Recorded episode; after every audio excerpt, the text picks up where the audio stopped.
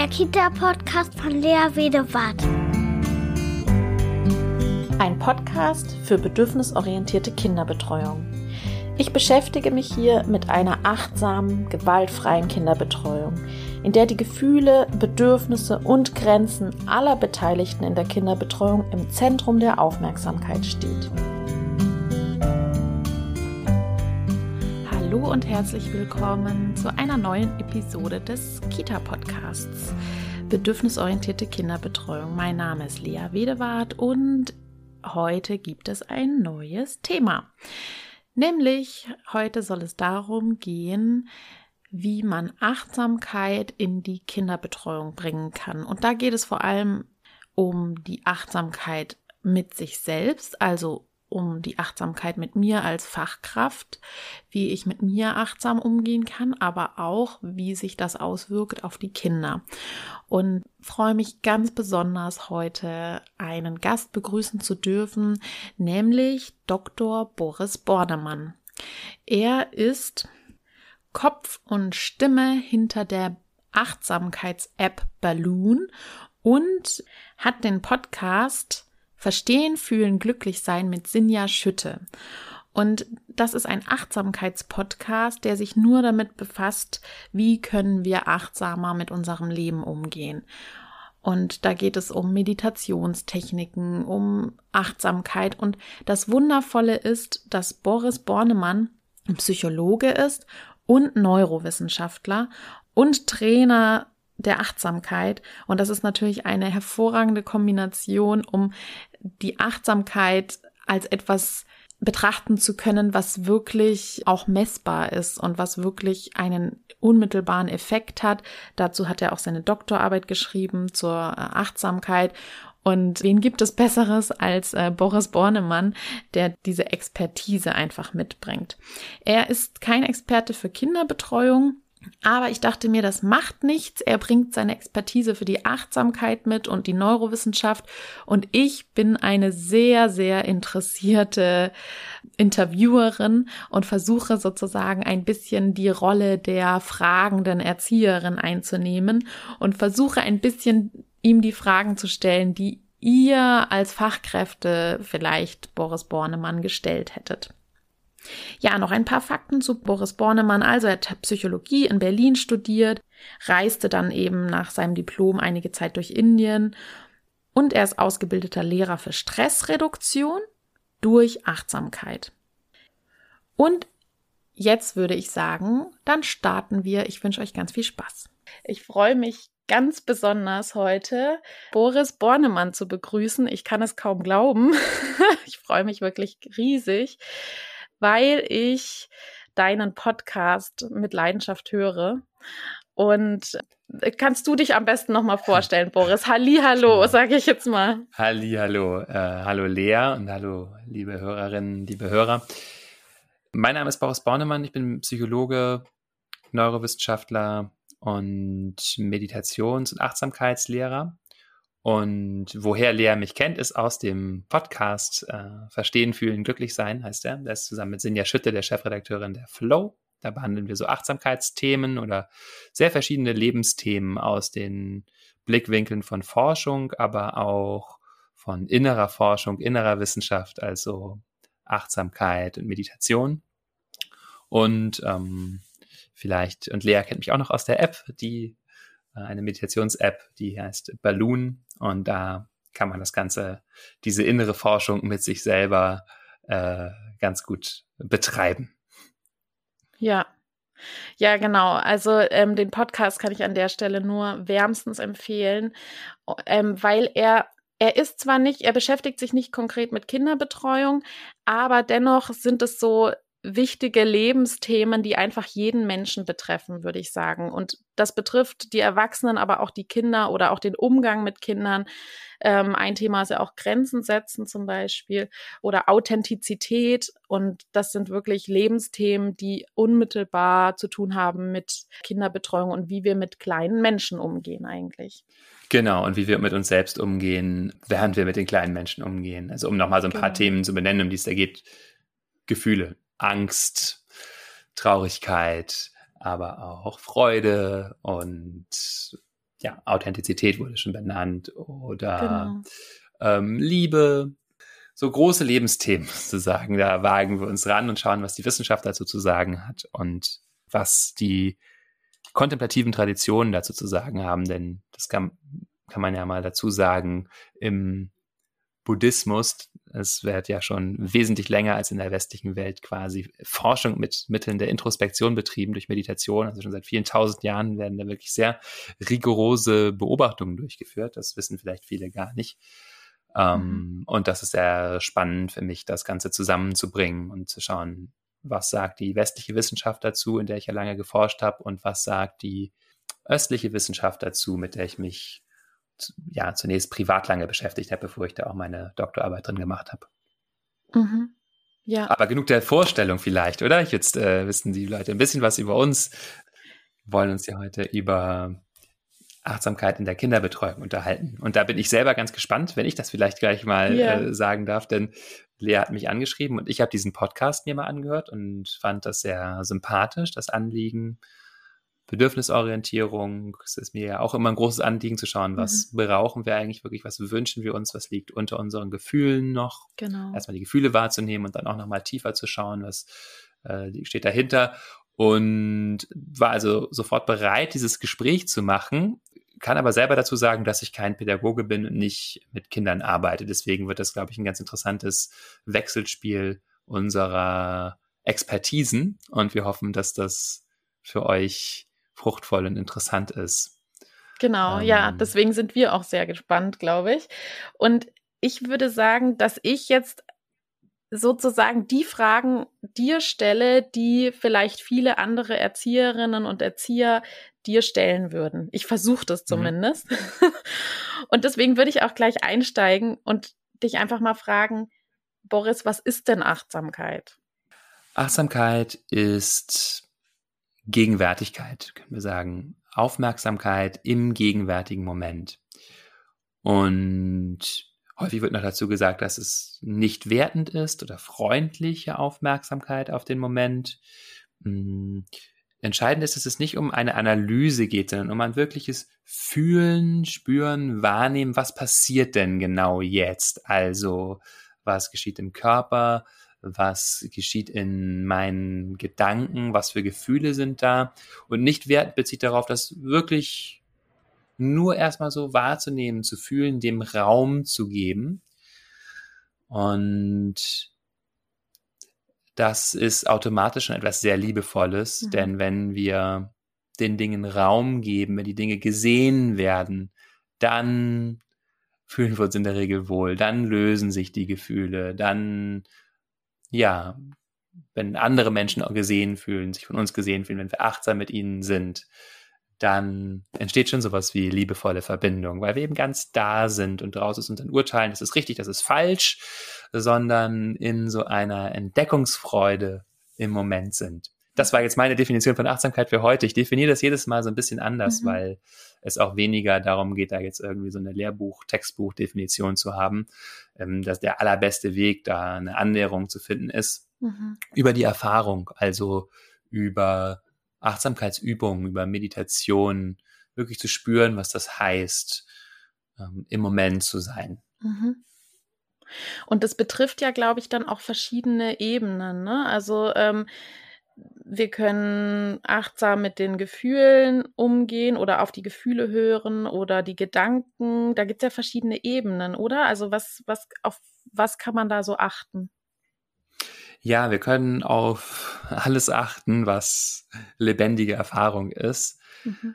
Mm, es gibt formale Übungen, die wir machen können, Meditation mhm. auch genannt, ja, wo wir uns also quasi im Stillen hinsetzen und in ruhigen Bedingungen diese wohlwollende, gegenwärtige Aufmerksamkeit kultivieren. Das kann man sich so ein bisschen vorstellen, wie wenn man schwimmen lernt, dann macht man das auch am besten in ganz ruhigen Gewässern, mhm. ohne Wellengang, also in diesem Fall ganz still sitzen, nur mit sich. Was passiert denn bei mir? Ich gehe gleich noch darauf ein, worauf wir dann achten, weil das war ja deine eigene Frage. Mhm, mhm, Aber ganz wichtig zum Verständnis ist schon zu wissen, dass ich das dann mache, um dann dieses weite, verständnisreiche, einsichtsreiche Bewusstsein auch in meinen Alltag mitzunehmen.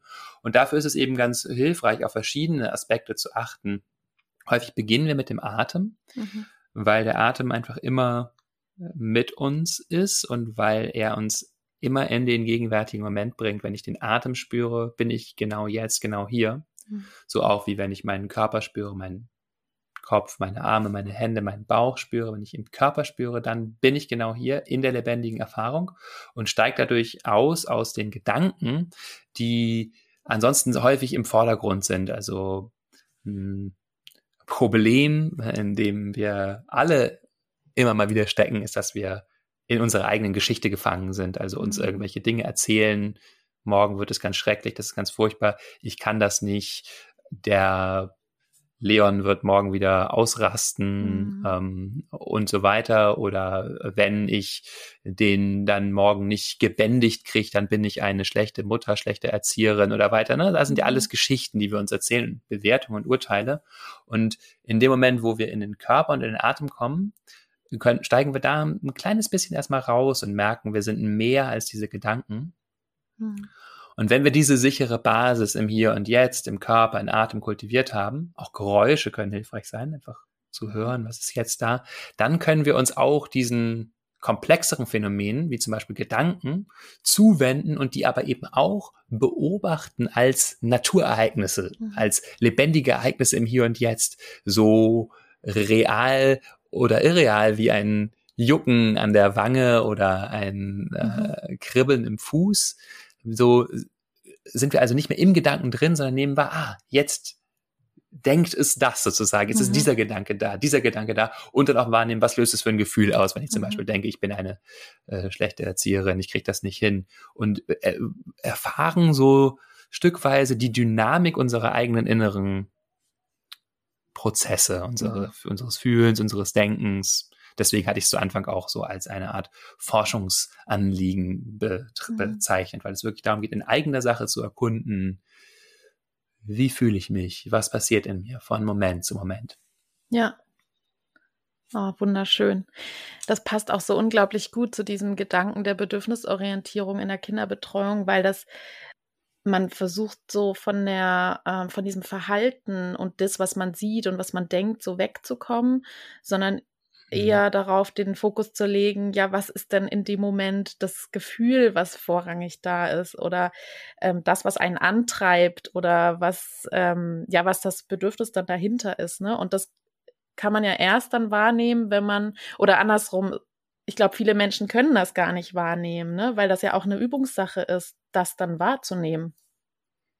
Ja, äh, das ist ein super guter Punkt. Ähm, und das finde ich eben auch das Schöne daran. Ich kenne mich, wie gesagt, nicht aus mit dem Konzept von mhm. bedürfnisorientierter mhm. Kinderbetreuung, aber so wie ich das verstehe und so wie ich das auch in der einen Podcast-Folge, die ich gehört habe, wahrgenommen habe, es ist ja genau das, was mich daran auch begeistert hat, sozusagen, mhm. dass wir eben ein bisschen tiefer schauen und nicht, nicht ja. dieses Urteil haben. Genau. Also ich habe diese Folge gehört zur jungen Pädagogik, mhm. ja, und mhm. da sagte dein Gast auch, ging es um Kriegsspiele mhm. und zu schauen, was sind denn da für Gefühle wirklich dahinter und für Motivation. Also äh, zeigt jemand mit der Waffe auf jemanden, um ihn irgendwie zu unterdrücken, sozusagen, zu unterjochen oder ihn auszuschließen oder was auch immer. Ja, also was ist, ist da so eine Energie drin? Mhm. Oder ist das erstmal was ganz Leichtes oder also ich fand das auch kontrovers sozusagen, aber äh, vielleicht ist dieses Beispiel mit Kriegsspielen auch schon gleich wirklich so sozusagen sehr, sehr kontrovers. ja, ja. Ne? Aber mhm. äh, eben zu schauen, ja, mit welcher Haltung mache ich das? Genau. Welche Motivation bringe ich eigentlich in den Moment? Und das ist wirklich ganz entscheidend. Da kann ich eben auch mit achtsam sein, also zu fühlen, wahrzunehmen, was hat das für eine Energie, mit der ich jetzt hier in diesem Konflikt interveniere? Mache ich das aus Liebe und aus Wohlwollen mhm. und einer konstruktiven Haltung oder glaube ich, da eine bestimmte Regel erfüllen zu müssen. Mhm. Mhm. Du bist ja Neurowissenschaftler und Psychologe und ja, deswegen würde ich dich einfach als Neurowissenschaftler und Psychologe fragen, was gibt es denn für wissenschaftliche Nachweise, dass mir Achtsamkeit in meinem Alltag helfen kann? Sehr, sehr viele mittlerweile. Das Thema ist mhm. ja in den letzten 10, 15 Jahren richtig durch die Decke gegangen. Also, mhm. sagen wir vor 15 Jahren gab es auch schon viele Studien, aber man wurde trotzdem noch so ein bisschen schräg angeguckt in der Psychologie und Neurowissenschaft, wenn man sich damit beschäftigt hat. Mittlerweile gibt es äh, hunderte, äh, tausende Studien eigentlich, hunderte, wenn man nur jetzt die neurowissenschaftlichen anguckt. Mhm. Und wir wissen, dass Achtsamkeit, Meditation hilft, Stress zu reduzieren, sowohl auf der objektiven Ebene von Cortisol im Blut als auch mhm subjektiv, also wenn wir Menschen einfach fragen, wie geht's ihnen, wissen, dass es hilft, den Körper besser zu spüren und darüber auch Gefühle klarer in sich selber wahrzunehmen. Wir wissen, dass es auch die Aufmerksamkeit verbessert. Klar, durch Meditation lernen wir immer wieder zu bemerken, wo ist unsere Aufmerksamkeit und sie zurückzubringen.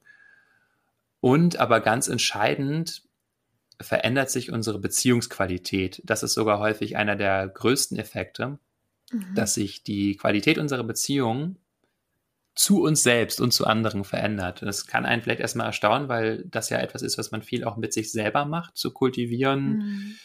ähm, wie ich auf mich bezogen bin. Aber da liegt eben sozusagen der springende Punkt. Achtsamkeitsschulung heißt immer, ich beziehe mich auf etwas, also auf meinen Körper, aber auch auf meine Gedanken oder meine Gefühle.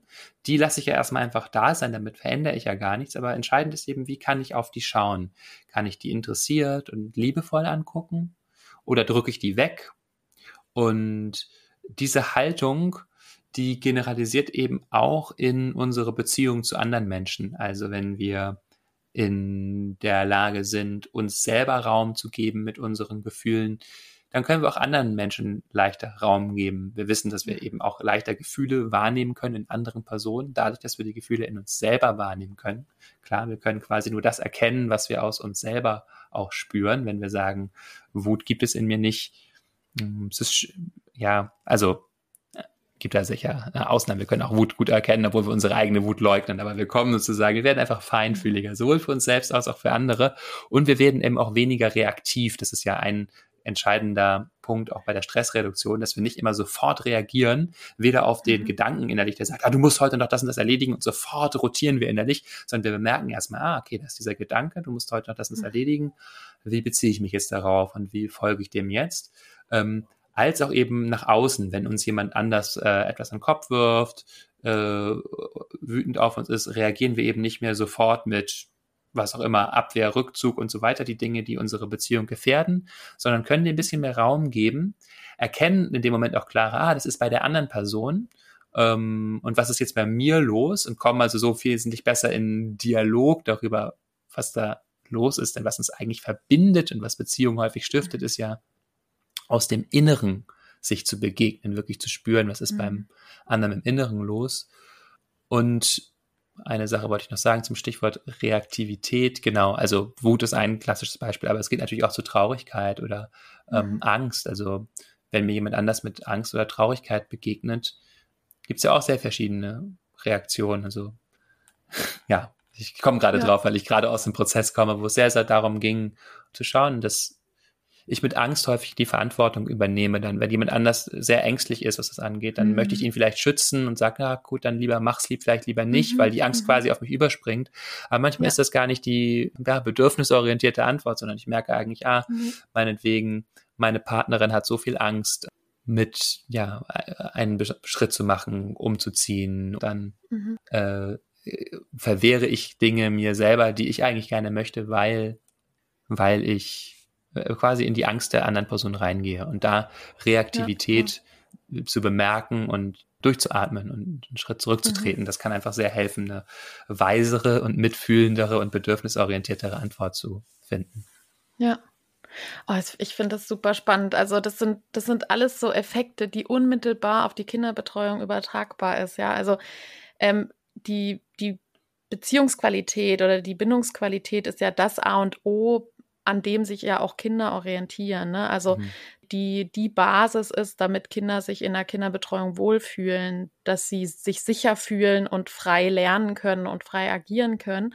Das heißt, also darauf wirkt sich das unmittelbar aus. Und das mit der Reaktivität fand ich auch interessant, weil wir als Erwachsene ja ähm, häufig bei den Gefühlsregungen der Kinder ähm, sehr schnell uns überschwemmt fühlen mit den Gefühlen der Kinder und da sozusagen diese Distanz zu wahren und das Gefühl nicht als das eigene zu empfinden und sich davon nicht so überschwemmen zu lassen, sondern die Achtsamkeit dafür zu haben, das ist jetzt das Gefühl des anderen und aber was ist denn eigentlich mein Gefühl? Und damit kann man dem Kind oder dem Erwachsenen, je nachdem, vielleicht sogar besser helfen. Ne? Genau. Ich glaub, das das, ist, das war das, was du auch meintest, oder? Mhm. Und dafür ist Achtsamkeit auch ähm, sinnvoll, ne? Genau. Und da sprichst du auch schon eine andere Sache an, die, glaube ich, sehr wichtig ist, wenn du von Empathie sprichst, so der, ja. die Gefühle der anderen Person zu lesen, aber sich davon nicht überschwemmen zu lassen. Ja. Da haben wir auch viel Forschung zu gemacht oder die Arbeitsgruppe, in der ich war am Max-Planck-Institut, mhm. Ähm, hat da viel zu gearbeitet zu diesem Thema Empathie, Müdigkeit oder Empathie mhm. ausbrennen sozusagen. Manchmal wird es, wird es in der Literatur auch Compassion Fatigue genannt, also Mitgefühlsmüdigkeit oder ja. davon sozusagen ausbrennen. Und ähm, da ist ganz entscheidend, dass wir in der Neurowissenschaft eine Unterscheidung machen zwischen Empathie und Mitgefühl. Ja. Und Empathie ist eben dieses Mitschwingen mit den Gefühlen von anderen. Und das kann tatsächlich dazu führen, dass ich ausbrenne, in Pflegeberufen ganz besonders und natürlich ja, ja, auch in ja. der Kindererziehung, weil ich immer wieder mit dem Leid mitgehe. Da können wir richtig zeigen, mhm. dass quasi dieselben Hirnregionen in leicht verdünnter Form aktiv sind, wie wenn ich das Leid wirklich selber in mir erfahre. Ich spiegel das ja. sozusagen in mir. Und das ist natürlich auf Dauer sehr belastend. Wir müssen uns vorstellen, dass diese Hirnregionen natürlich Auswirkungen auch auf den ganzen Körper haben. Also ne, das Große aktiviert dann das Kleine, das aktiviert dann wiederum den, ja. äh, die, die Hormone und so weiter im Körper. Das heißt, wir geraten richtig gehend in stellvertretenden Stress und das ist sehr belastend. Und ja. Mitgefühl ist aber, so wie wir das verstehen, eine andere Haltung. Die wird häufig definiert als das Erkennen des Leids in der anderen Person mit dem Wunsch, dieses Leid zu mindern. Mhm. Und wenn wir uns das neurowissenschaftlich angucken, hat das eine ganz andere Signatur. Da sind dann eher Hirnregionen aktiv, die mit positivem Effekt, also angenehmen Gefühlen, auch sowas wie Wärme äh, in Zusammenhang stehen, mhm. äh, mit Schmerzstillung und mit Fürsorge. Ja, also das ist wirklich eher so dieses Gefühl, was man vielleicht so in einer Reihenform kennt, wenn man jetzt nicht gestresst ist und ähm, ein kleines Kind fällt hin und schlägt mhm. sich irgendwie das Knie auf oder tut sich einfach ein bisschen weh und fängt an zu weinen und hm, äh, ist so eine natürliche Reaktion in uns. Mhm. Und das Herz geht auf, ist so, ach, wir wollen uns kümmern, ja. Das fühlt sich auch mhm fühlt sich auch gut an. Äh, das hat die Natur natürlich so eingerichtet, kann man auch in allen Säugetieren mhm. zeigen, dieses so mhm. Fürsorgesystem, wie wir es eben auch nennen, dass wir, na, da wird Oxytocin ausgeschüttet und andere endogene mhm. Opiate mhm. und das ist sozusagen was, was wir als Säugetiere, sogar die verletzlichsten, die mit die Säugetiere mit den verletzlichsten Nachkommen, ganz besonders stark mhm. haben, diese eigentlich für uns beide nährende Haltung von Liebe, Wärme, Unterstützung, uns kümmern und so weiter. Mhm. Und das kann, das brennt sozusagen gar nicht aus, sondern ist, ist natürlich auch idealisiert. Ne? Man schwankt immer mal vom einen zum anderen und aber mhm. so in seiner Reihenform ist das wirklich einfach was, was sehr, sehr äh, Schönes. Mhm. Ja. In, mir fällt gerade noch was ein. Ich hatte in Bezug auf ähm, Authentizität hatte ich mhm. eure Folge gehört und das hat mich wirklich sehr beeindruckt, nachhaltig. Dieses, was ich schon immer so fühlte, so in dem Zusammenhang mit bedürfnisorientierter Kinderbetreuung, aber ihr hattet dann noch so dieses äh, wissenschaftliche Untermauern ähm, damit eingebracht. Und zwar, wenn man zum Beispiel bei Kindern ein Gefühl also wenn, wenn zwei verschiedene Reize konträr im Gehirn laufen, mhm. dann empfindet man das als am wenigsten angenehm oder so, mhm. habe ich das, äh, also ich bin kein Neurowissenschaftler, aber genau, und, und das fand ich hochspannend, weil ich in der bedürfnisorientierten Kinderbetreuung so viel Wert auf dieses auf diesen achtsamen Umgang mit den Gefühlen der Kinder lege und mhm. dieses Wahrnehmen von dem, was da ist und das ähm, auch da sein zu lassen, mhm. ähm, wie zum Beispiel eine Wut oder äh, ein ähm, ja oder eine Traurigkeit von einem Kind und was da eigentlich ganz konkret im Hirn auch sogar stattfindet, ne? dass das, wenn man das jetzt leugnet oder eben nicht annehmen kann oder wahrnehmen kann, und dass das dann äh, im Hirn gegenläufige äh, Reaktionen auslöst und das äh, ja zu Stress führen kann oder eben andersrum, wenn sie gleich schwingen, dann ist es am meisten Zufriedenheit oder Glück die Folge. So, jetzt habe ich das mal versucht in meinen Worten zu sagen. Vielleicht kannst du da als Wissenschaftler noch mal was dazu sagen, welche Erkenntnisse das da gibt. Ja, also sehr gerne. Ich wollte noch zu dem, was ich vorher gesagt habe, vielleicht noch kurz ergänzen. Mhm weswegen ich so über Mitgefühl gesprochen habe, dass das natürlich auch ein entscheidender Teil ist von Meditation und Achtsamkeitsschulung, Meditationen zu machen, die genau dieses System von Fürsorge und Liebe in uns anregen. Aber darüber mhm. können wir vielleicht später nochmal sprechen. Jetzt nochmal. Ja, ich würde gerne auch in, zu Selbstfürsorge noch gehen mhm. für Erzieherinnen. Deswegen, mhm. da können wir nachher nochmal drauf eingehen. Okay, da teasern ja. wir schon mal ein bisschen an, was wir noch machen. Aber ja. jetzt erstmal nochmal genau. zu dieser Frage zu ähm, Konflikten letztendlich oder ja, die Sachen da sein lassen.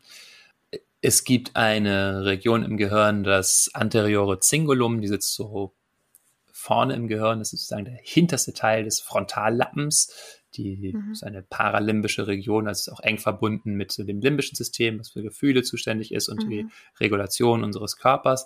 Und die hat eine zentrale Aufgabe. Die haben natürlich wie alle Hirnregionen viele Aufgaben und alle viel beschäftigt und viel eingebunden, aber sie ist sehr aktiv, wenn es im Gehirn einen Konflikt gibt. Das heißt, wenn ich zum Beispiel allein jetzt hier den Podcast höre und gleichzeitig denke, ich muss nachher noch Rasen mähen, ja, dann bin ich nicht ganz da, sondern es sind zwei Dinge, die, die hier mhm. gerade passieren. Ich bin innerlich äh, mähe ich schon so ein bisschen den Rasen, weil ich daran denke und, äh, und ich sitze hier.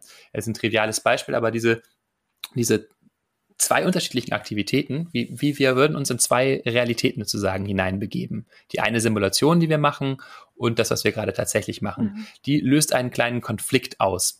Und dieser Konflikt wird vom anterioren Singulum entdeckt sozusagen oder ja, das ist ein bisschen komplexer, aber jedenfalls haben wir da eine starke Aktivierung und das anteriore Singulum sorgt dafür, diesen Konflikt beizulegen, indem andere Hirnregionen weiter nach vorne im Gehirn rekrutiert werden, um eine der Aktivitäten zu hemmen und die andere zu verstärken, dass wir sozusagen in einen kohärenten Zustand kommen. Denn mhm. diese Nicht-Kohärenz, also nicht zusammenhängende, sondern sich widersprechende Aktivität wird auch als avers erlebt, als unangenehm. Äh, mhm. die aktiviert das sympathische Nervensystem, also eher so eine, so eine Anspannung. Irgendwie ist ein Konflikt da. Wir werden sozusagen kurz wach, irgendwas passt nicht zusammen. Und mhm dieses Nicht-Zusammenpassen ist eben unangenehm, wenn wir, wenn wir ganz da sind, ist das sehr, sehr angenehm. Da gibt es auch tolle Studien zu, die das, dieses alte Diktum be here now, sei jetzt hier aus allen mhm. kontemplativ, äh, kontemplativen Traditionen auch wirklich wissenschaftlich untermauern, wie äh, angenehm es ist, ganz da zu sein. Also mit allen ähm, Fasern unseres Körpers sozusagen auf die eine Tätigkeit, auf den einen Raum, in dem wir gerade sind, eingestellt zu sein. Mhm. Und das war jetzt ein bisschen weit ausgeholt. Ich glaube, ich möchte nochmal auf das äh, Gefühl kommen.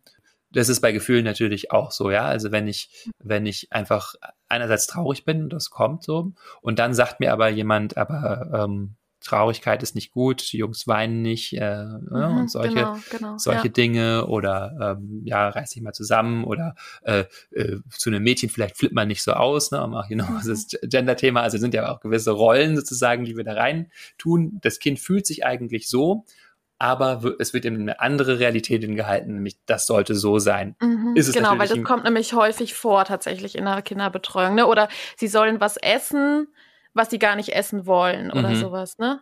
Und also was bedeutet das dann für das Gehirn? Was passiert da? Löst es dann Stress aus oder was? Ja, das ist eine Form von Stress, genau, weil es mhm. eben eine, eine Widerspruch zwischen diesen beiden Zuständen gibt. Also Stress ist ja, dem, der Wortbedeutung nach kommt das ja von stringere, stringere hm. Spannung. Das heißt, Spannung entsteht eben immer dann, wenn etwas anders sein soll, als es ist. Wenn wir das Gefühl haben, es ist nicht so, wie es sein soll. Kann man bei sich mal überprüfen, immer wenn wir irgendwie in Stress sind oder es unangenehm ist. Gibt es eigentlich irgendetwas, von dem wir sagen, das sollte nicht so sein? Ein Widerstand gegen die Realität sozusagen. Und ja, und das ist unangenehm, auch schon für das kleine Kind. Mhm. Ja. Das heißt, es gibt einen unmittelbaren Effekt im Gehirn, wenn ich zum Beispiel das traurige Kind eben mit seiner Traurigkeit auch annehmen kann oder das wütende Kind wütend sein lassen kann, ohne dass es auf mich überspringt und ich das nicht ähm, handle und vielleicht sogar bestrafend reagiere und das Kind das Gefühl hat, es muss das wegdrängen. Und eben, wenn ich die Wut annehmen kann und es wütend sein darf, dann entsteht sowas Gleichschwingendes, was dann wahrscheinlich auch positive Effekte auch so für den Moment hat, aber auch vielleicht, wenn es häufiger so der Fall ist, für die Zukunft wahrscheinlich auch, oder? Welche Effekte hat das dann langfristig, wenn ich es schaffe, da mh, hm, häufiger so ein Gleichschwingen zu erzeugen? Ähm, dass die Gefühle einfach mehr im Fluss sind, also sich nicht chronifizieren sozusagen oder verschieben auf mhm. inadäquate Situationen. Also man kann das ja bei Babys sehr gut beobachten. Die haben mhm. diese ganzen frontalen Hirnregionen noch nicht oder die sind quasi ganz wenig entwickelt nur. Und äh, da gibt es überhaupt kein Zurückhalten von dem Zustand, der gerade da ist. Wenn das Baby weint, dann weint es. Und wenn es aber durch ähm, dadurch, dass ich es hochnehme und fliegen lasse oder es nett anlächeln, auf einmal wieder ja in einen freudigen Zustand kommt, dann kann das mhm. innerhalb von Sekundenbruchteilen wechseln und das hinterlässt sozusagen keine Spur. Ja, das ist mhm. ähm, wechselt flüssig von einem in den anderen Zustand. Und wenn wir ja auch mit uns selber so umgehen können im Erwachsenenalter, ähm, oder eben auch mit Kindern und Jugendlichen, das ist ja sozusagen dazwischen, dann äh, ja, minimieren wir das Leid ganz deutlich, wenn wir einen Umgang mhm. mit Emotionen haben, der äh, annehmend ist. Denn ganz häufig leiden wir ja nicht unter der Emotion selber. Das ist was, was wirklich man gut mal an sich untersuchen kann. Wir leiden zum Beispiel ganz häufig nicht unter der Traurigkeit, mhm. äh, sondern wir leiden darunter, dass wir die Traurigkeit festhalten und sie wegschieben und dadurch sind wir angespannt ja. und fühlen uns taub und wir spannen uns eben immer mehr an. Es kommt ne, immer so, es wird sozusagen immer enger. Das, was da eigentlich fließen will, darf ja. nicht fließen, weil Traurigkeit echt nicht in Ordnung ist. Und bis es irgendwann einen Moment gibt, wo wir mit einer Person sprechen, die ähm, sich ganz offen und liebevoll und einladend zeigt und wir sprechen das vielleicht aus und zeigen, wie traurig mhm. wir sind und können auf einmal weinen. Mhm. Und dann lassen wir es los und die Tränen fließen, die Emotion kommt im wahrsten Sinne des Wortes in den Fluss, ja, also mhm. kann das dann beim Weinen beobachten, dann wird geschluchzt, dann fließen die Tränen und dadurch sozusagen wird diese ganze Energie, die in dem Gefühl ist, frei und ich werde auch wieder frei mhm. für für neue Gefühle und nicht mehr so ja. nicht nicht festgefahren in einem bestimmten Gefühl ja. oder auch eben ganz schlimm. Das kann ja dann bei Kindern auch schnell passieren, wenn das Kind so grundsätzlich so einen äh, Stempel immer aufgedrückt bekommt mit du bist ja. zu viel, deine Gefühle passen eigentlich nie hier rein, du solltest eigentlich genau. am besten gar keine Gefühle haben, sondern immer schön still sein. Dann entwickelt sich natürlich eine Regulation, die quasi dauerhaft in diesem in dieser Enge ist und das ist ja, ähm, ja sowohl psychisch wie auch körperlich auf Dauer einfach ähm, ganz schädlich. Und ist das dann so ein chronifizierter Stress oder wie, wie, wie sieht man das? Was man sieht bei Dauerstress ist, dass wir dauerhaft erhöhte Cortisolspiegel haben. Also Cortisol ein wichtiges Stresshormon, was in der Nebenniere mhm. produziert wird, was eigentlich ganz wichtig ist. Und wenn, wenn es nur kurzzeitig da ist, sorgt es dafür, dass mehr Zucker im Blut bereitgestellt wird, was das Gehirn versorgt, die Muskeln versorgt und uns hilft, besondere Belastungssituationen zu bestehen. Ne? Wir müssen schnell rennen, wir müssen Kopfrechenaufgaben erledigen, eine Mathearbeit oder sowas, ja, dann ist es äh, gut, da ist Cortisol. Aber wenn das nicht weggeht auf Dauer, dann unterdrückt es das Immunsystem.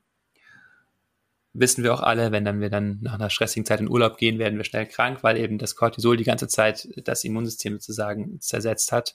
Ähm, Das Cortisol hat auch eine toxische Wirkung im Hippocampus. Das ist eine Hirnstruktur, mhm. die für das Gedächtnis zuständig ist und auch für räumliche Orientierung. Also ja, ist sozusagen auf Dauer einfach Gift für uns, weil es nicht dazu gedacht ist, dass es auf Dauer da ist, mhm. sondern es ist eben so ein kurzzeitiger Push, der dafür sorgt, dass das Blut mehr in die Muskeln geht, dass mehr Zucker da ist und ja, wenn das auf Dauer, wenn ich in so einer Daueranspannung bin, dann ist das einfach sehr zersetzend. ja. Ja. Apropos Stress, jetzt würde ich gerne mal Richtung Erzieherinnen schauen. Also ich bin ja jetzt die Erzieherin, die in einer Einrichtung arbeitet. Und in unseren Einrichtungen gibt es wahnsinnig viele Personalprobleme, Engpässe. Und meine Kollegin ist jetzt schon wieder krank und ich bin ganz allein in der Gruppe. Und es ist, das ist so viel Stress und ich komme eigentlich gar nicht dazu, mich einmal hinzusetzen und durchzuatmen. Was empfiehlst du mir? Was kann ich tun, um mit diesem Stress besser umzugehen? Mm, also, das ist jetzt ein bisschen äh, paradox natürlich, weil ich sage, äh, nimm dir äh, dennoch vor der Arbeit, am besten morgens, zehn Minuten Zeit, um zu meditieren und uh, um Achtsamkeit zu kultivieren, denn das ist das A und O, um hinterher wirklich auch in den Akutsituationen darauf zurückgreifen zu können. Alles, was ich sonst so an Tipps geben kann, ist so auch ein bisschen hilfreich, aber es wird eben besonders dann hilfreich, wenn ich ähm, lerne, Stück für Stück jeden Morgen mich mehr mit mir vertraut zu machen und dann kann ich in so einer Stresssituation nämlich mh, mm, mehrere Dinge tun. Also zum, zum einen ist es gut, einmal tief durchzuatmen, so trivial das klingt, aber wenn, wenn ich gerade merke, dass sehr, sehr viel los in mir, dieses tiefe Atmen, das ähm, setzt so einen kurzen, so wie so ein Seufzen, ein, äh, einen Entspannungsimpuls in den Körper über den Vagusnerv, das Herz wird kurz ein bisschen langsamer, ich kann jetzt ein bisschen Muskelspannung loslassen mhm. und ähm, je nachdem, wie viel Zeit ich äh, so habe, häufig muss ich ja schnell reagieren, mhm. aber äh, kurz einen Moment ja. zu schauen, ähm, was ist jetzt für ein Gefühl gerade bei mir da? Das für mich innerlich zu benennen, auch daran kann ich Übung bekommen, das zu bemerken, ah, was ist bei mir? Ah, ich bin angespannt und bin wütend. In dem Moment, wo ich das erkenne, habe ich das schon ein bisschen aus meiner automatisierten Verhaltensschleife rausgenommen. Hm. Und dann wird die Wut nicht so, äh, ja, treibt mich sozusagen nicht zur Handlung an. Mhm. Ähm, ich gebe jetzt, das sind natürlich sehr so generische, also generelle Tipps, denn ähm, ja, ist denn, super. Also, weil man kriegt natürlich auch, also das merke ich ja auch bei mir, wenn ich wenn ich mal innehalte, in solchen Momenten merke ich eigentlich, dass ich zum Beispiel meinen Atem irgendwie so halb anhalte mhm. oder so, ne? Und mein Bauch sich so verspannt. Und wenn man, weil ich ja jetzt auch euch höre, mhm. achte ich da auch mehr drauf. Und tatsächlich merke ich seitdem erst, wie angespannt mein Bauch dann plötzlich ist und mein Atem, wie, wie, wie krampfhaft ich den dann festhalte. Ja. Und tatsächlich kann man sich dafür einfach nur nicht mal eine Minute nehmen, um einfach das zu merken und dann einmal tief einatmen, locker lassen im Bauch und schon allein das hilft wirklich viel, muss ich echt mhm. aus eigener Erfahrung auch schon sagen. Ja. Mhm. Genau, Sensibilisierung ist der allererste Schritt. Äh, wir kann das auch bei Meditation vielleicht hier als Warnung dazu sagen. Mhm. Wenn wir uns hinsetzen und das nicht geübt sind und zum Beispiel beginnen, auf den Körper und den Atem zu achten, kann das erstmal sich ganz schön unruhig anfühlen. Wir haben das Gefühl, oh, das sind ganz viele, super viele Gedanken und ich fühle mich total hektisch und unruhig und haben das Gefühl, ah, das ist nichts für mich. Aber mhm.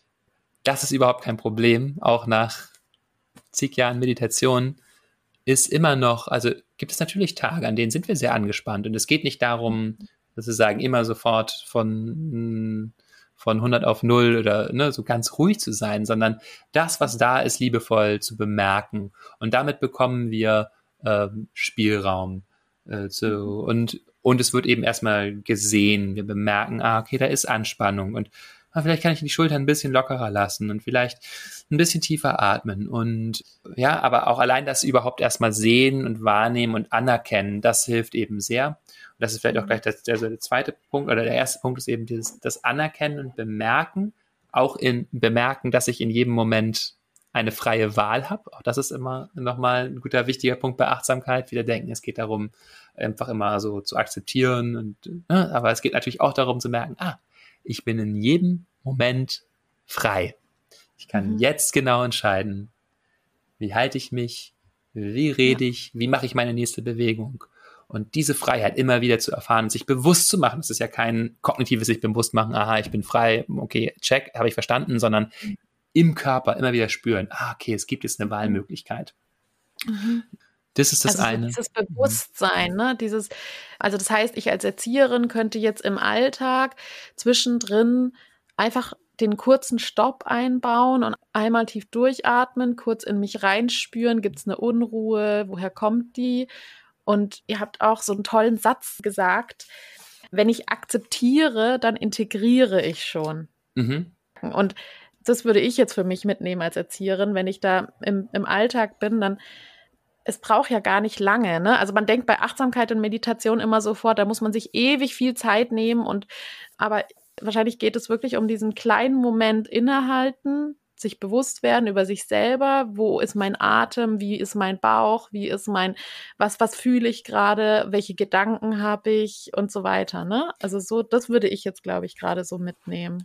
Genau, also es geht sehr entscheidend um diese vielen, vielen kleinen Momente im Alltag. Ähm, mhm. Es hilft, äh, eine formale Meditationspraxis zu haben und so, ja, möglichst ähm, einmal am Tag sich da zum Beispiel zehn Minuten wirklich ähm, dezidiert für Zeit zu nehmen, das, mhm. das zu üben und darauf zu achten, äh, weil wir das dann besser verstehen, also auch körperlich mhm. sozusagen im Körper verstehen, wie eben so eine, wie eben Schwimmen, ja, das äh, können wir auch nicht durch Bücher lesen erlernen, ja. sondern wir müssen es eben üben und da ist so dieses stille Wasser der Meditation unser Übungsgrund. Aber dann ist es eben ganz entscheidend, dass wir das dann nicht sagen, okay, das waren jetzt meine zehn Minuten äh, hier Entspannung auf dem Kissen, sondern darum geht es nicht, sondern es ist wirklich ein, mhm. ähm, eine Vertraute machen mit uns selbst und eine Kultivierungspraxis. Und dann mhm. setzen wir diese Kultivierung und dieses Vertrautmachen natürlich im Laufe des Tages immer weiter fort und nehmen äh, fortwährend wahr, was in uns passiert und wenden uns dem liebevoll, freundlich, konstruktiv zu. Und das ist vielleicht mhm. nochmal ein, ähm, eine entscheidende Ergänzung. Ich hatte da zu Anfang äh, schon drüber geredet, mhm. bei diesem Unterschied von Empathie und Mitgefühl, diese Haltung von äh, Liebe und Wohlwollen, mit der wir uns selbst und andere nähren können. Die können wir eben mhm. auch kultivieren in der Meditation. Hm, zum Beispiel durch Meditation, indem wir uns erstmal geliebtes Wesen vorstellen, ein kleines Kind, ein niedliches Tier, uns mit diesem System in uns vertraut machen. Ah, das gibt es in mir, dieses warme, herzoffene, unterstützende und uns dann auf an uns selber wenden oder auch an andere wenden mit Sätzen wie möge ich glücklich sein, möge ich leichten Herzens leben, möge ich gesund sein, ähm, mögest du sicher und geborgen sein und so weiter und mhm. uns mit dieser Haltung vertraut machen. Da geht es nicht um Autosuggestion, nicht darum, sich das einzuhämmern, sondern mhm. ähm, so hinzuschmecken und hinzufühlen, was passiert mhm. in mir, wenn ich mich auf diese Haltung beziehe. Entstehen da angenehme Gefühle oder gibt es kritische Gedanken? Habe ich das Gefühl, ich fühle da gar nichts, komme da nicht ran? Ah, das ist alles Teil dieses Prozesses von eben gleichzeitig kultivieren, aussehen, den mhm. Boden bestellen, düngen, ja, also mhm. äh, in mir etwas kultivieren und vertraut werden, schauen, was ist da eigentlich in mir, ah, okay, wenn ich denke, ähm, möge ich glücklich sein, kommt sofort sowas wie, ja, das ist aber, hast du aber gar nicht verdient oder, ne, so. Mhm. Und dann erkenne ich, ah, okay, da gibt's, da gibt es irgendwelche Sätze, irgendwelche Gedanken, die dem im Wege stehen. Und auch das ist ein Prozess, mich mit diesem also eine Übung es war benannt, mit der ich mich mit diesem inneren System von Liebe, Wohlwollen, Unterstützung vertraut machen kann und das immer mehr in meinen Alltag ausbreiten, um dann sowohl mit mir selber freundlicher umzugehen, als auch diese Freundlichkeit mehr nach außen zu bringen. Und das ist eine total Doppelpfeil Kultivierung. Ja, also je mehr ich das nach innen kultiviere, umso mehr wächst das nach außen. Je mehr ich das nach außen kultiviere, umso mehr wächst es auch nach innen. Mhm. Ja, ja, schön. Und das ist ja zum Beispiel als Erzieherin oder Erzieher mit dem Kind hat es ja auch eine unmittelbare Auswirkung. Ne? Also wenn ich mit mir selber dann so liebevoll umgehe, dann kann ich auch mit den Kindern so liebevoll umgehen. Genau. Das ist doch, ist doch eine schöne Nachricht. Mhm. Und kann ich dann sozusagen dieses Mitgefühl für mich selbst oder diese Achtsamkeit also üben und dann kann ich die wie so ein, wie als wenn ich jetzt einen Sport einübe, kann ich das dann immer besser mich mit mir selber äh, auseinandersetzen und das immer mehr spüren und immer mehr ähm, mich selber wahrnehmen? Also kann ich das sozusagen üben und das verbessert sich dann? Ja, und das zeigen auch sehr viele Studien, wie sich eben Effekte sukzessive aufbauen. Also in meiner Doktorarbeit habe ich unter anderem gezeigt, wie sich eben dieses Körpergewahrsein und dann damit auch das Gefühlsgewahrsein, das Bewusstsein mhm. über unsere Gefühle, über unseren Körper, über diese neun Monate, in die wir Leuten, Menschen da trainiert haben, stückweise immer weiter verbessert. Da haben wir so eine lineare Kurve. Andere Effekte haben andere Dynamiken, sind zum Beispiel, ich merke sofort irgendwie was, auch von Person zu Person sehr unterschiedlich. Ja, die merken, ah, sofort haben irgendwie eine Einsicht und äh, werden auf, schon, schon nachdem sie das einmal gemacht haben und irgendwie so ein, ähm, Aha-Erlebnis hatten, äh, irgendwie auf einmal erstmal freundlicher mit sich und dann passiert lange Zeit nichts und dann passiert wieder was. Also die Metapher von Sport ist, einerseits ganz gut, weil wir verstehen, dass es was ist, was wir tun, eher als was, was jetzt nur in Gedanken mhm. geschieht, sondern es ist was sehr Verkörpertes und mhm. etwas ist, was kontinuierliche Übung braucht und was sich mit der Übung auch verbessert. Und sie trägt auch noch so weit die Metapher, als dass wir auch beim Sport ja Plateauphasen haben, wo wir vielleicht gerade nicht mehr so viel weiterkommen und manchmal vielleicht sogar, wo wir ja, Schwierigkeiten haben und auch Motivationslöcher und so weiter oder irgendwelche, äh, vielleicht auch mal einen Rückschritt machen oder so. Aber ähm, im Grunde ist es schon ganz gut.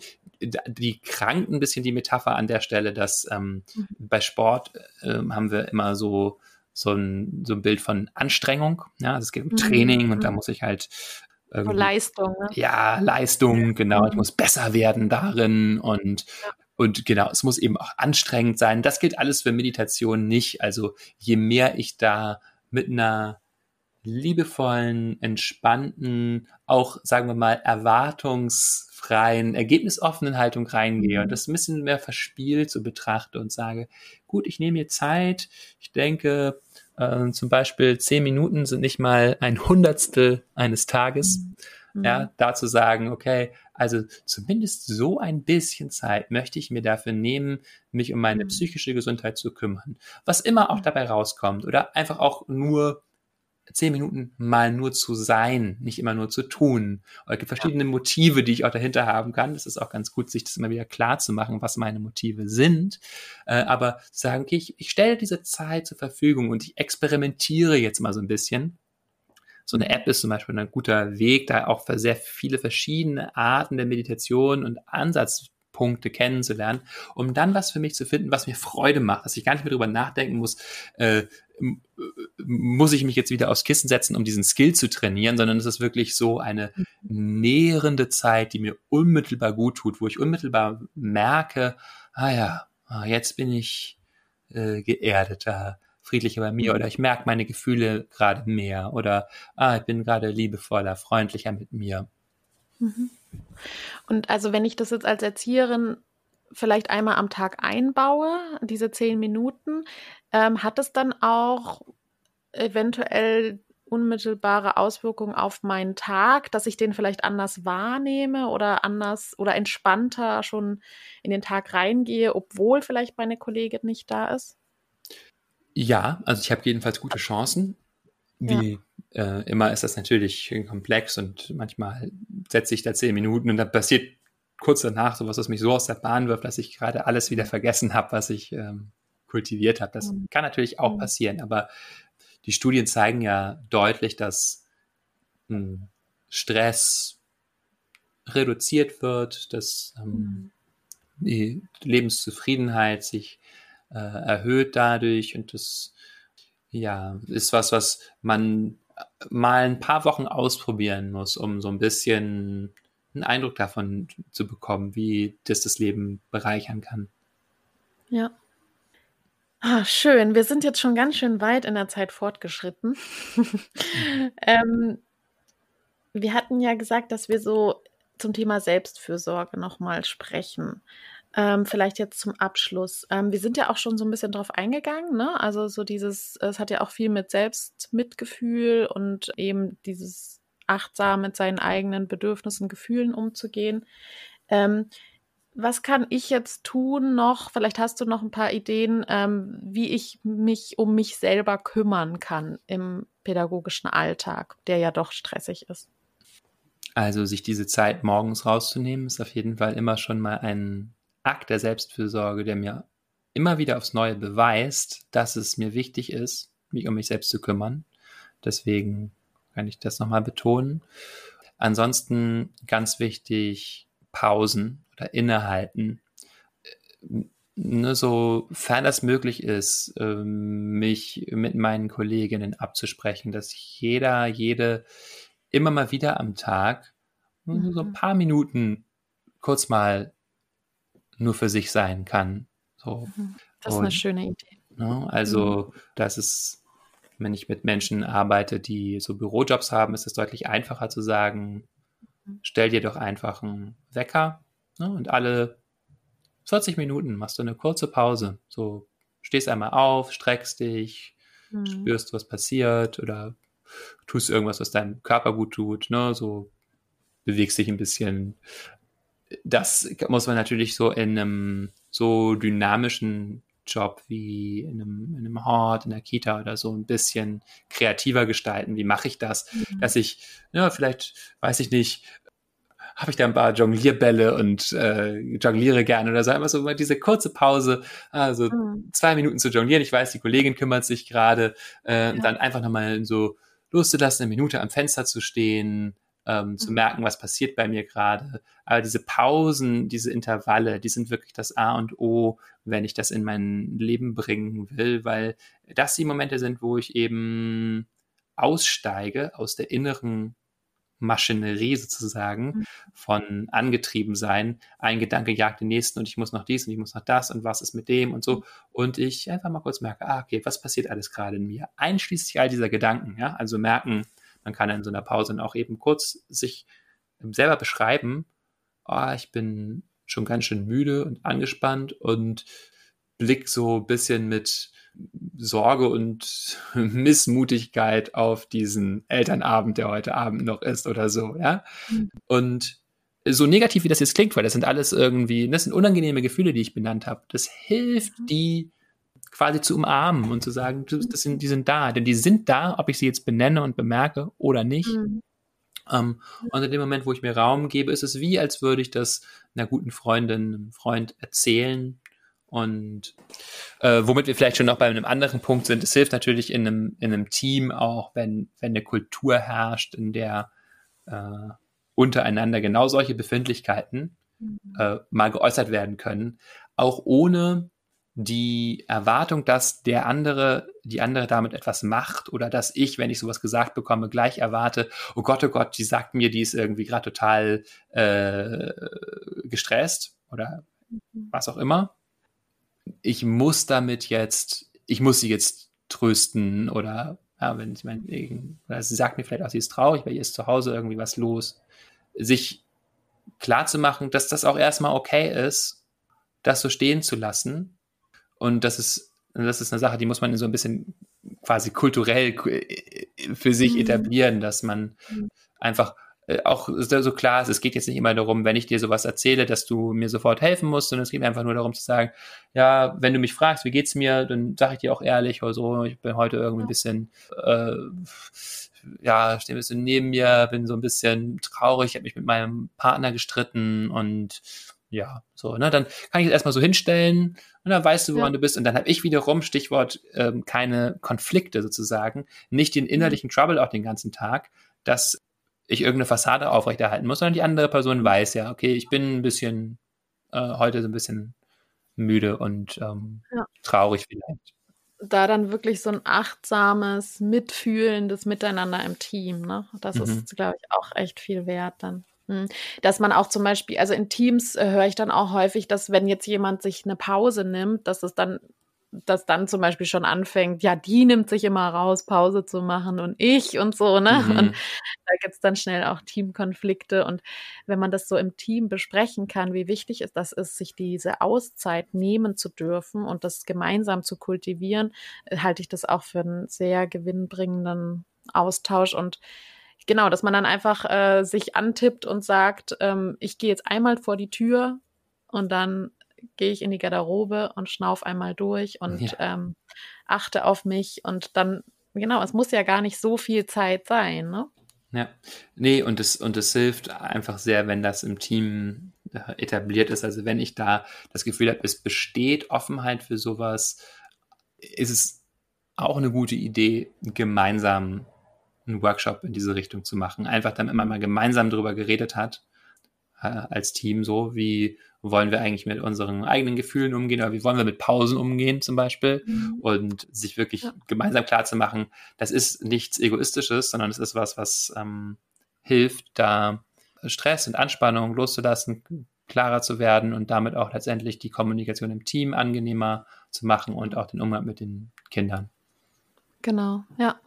Genau, das ist äh, die Idee auch der bedürfnisorientierten Kinderbetreuung, dass auch im Team ähm, es ein wohlwollendes äh, Miteinander gibt, in dem Ge Gefühle sein dürfen, in dem die Bedürfnisse ähm, dahinter gesehen werden und mhm. nicht nur die Fachkraft zeigt das und das Verhalten, das ist eine Frechheit oder sowas. Ne? Mhm. Und das, das passt so ähm, gut zusammen dann, so dieses achtsame, ja, auf die Gefühle schauen und auch die Gefühle sein lassen im Team. Ja, mhm. mhm.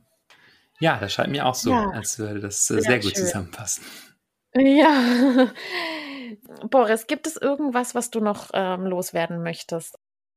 Ich habe äh, zu Anfang noch äh, kurz überlegt, dass wir, gerade wenn wir mit jungen Kindern sind, wiederum auch sehr viel lernen können zu diesem mhm. Thema Präsenz, Achtsamkeit, Umgang mit Gefühlen von den Kindern. Ähm, mhm. das wäre vielleicht nochmal ein eigenes Thema, aber nur so als Gedanke, wenn man anfängt, sich damit zu beschäftigen, wird man das wahrscheinlich merken, dass man als äh, jemand, der kleine Kinder um sich hat, äh, in einer privilegierten Position ist, weil man eben so was sehr Unverstelltes und Rohes auch bekommt, wo die Kinder einfach sehr häufig sehr im Moment sind und mhm. sehr ihren Gefühlen auch Raum geben.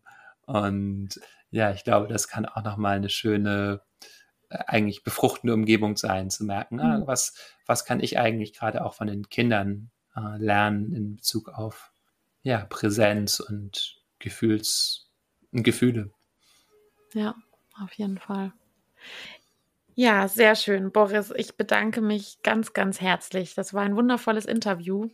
Und ja, die Leute können mit dir Kontakt aufnehmen. Hört, ladet euch die Balloon-App runter und äh, hört den Podcast. Ich kann ihn wirklich nur empfehlen. Man nimmt so wahnsinnig viel mit für sich, für sein eigenes Leben, aber auch für die Arbeit. Und es ist so ein warmer, wohlwollender Blick auf sich selbst und die Welt einfach. Und ja, ich danke dir recht herzlich. Ich danke dir, Lea, und ich danke allen, die uns zugehört haben und wünsche Ihnen viel Freude bei der Erkundung all dieser Themen. genau. Alles klar. Tschüss. Tschüss. Welch wundervolles Interview. Ich danke dir nochmal ganz herzlich, Boris, für das äh, Interview. Ich konnte viele, viele Fragen stellen. Viele sind natürlich auch offen geblieben. Das ist einfach ein so großes Thema, das Thema Achtsamkeit. Und wer deinen Podcast hört, weiß einfach, Achtsamkeit umfasst so viele Themen und wir konnten da jetzt eben nur ausschnittweise reinschauen. Ich hoffe trotzdem, dass ihr da draußen, ihr lieben Hörerinnen und Hörer, einiges mitnehmen konntet und vielleicht für eure pädagogische Praxis die, den ein oder anderen Kniff für euch rausfiltern konntet. Ich glaube, die wichtigste Erkenntnis für mich war, dass wir Achtsamkeit trainieren können, vielleicht wie ein Muskel.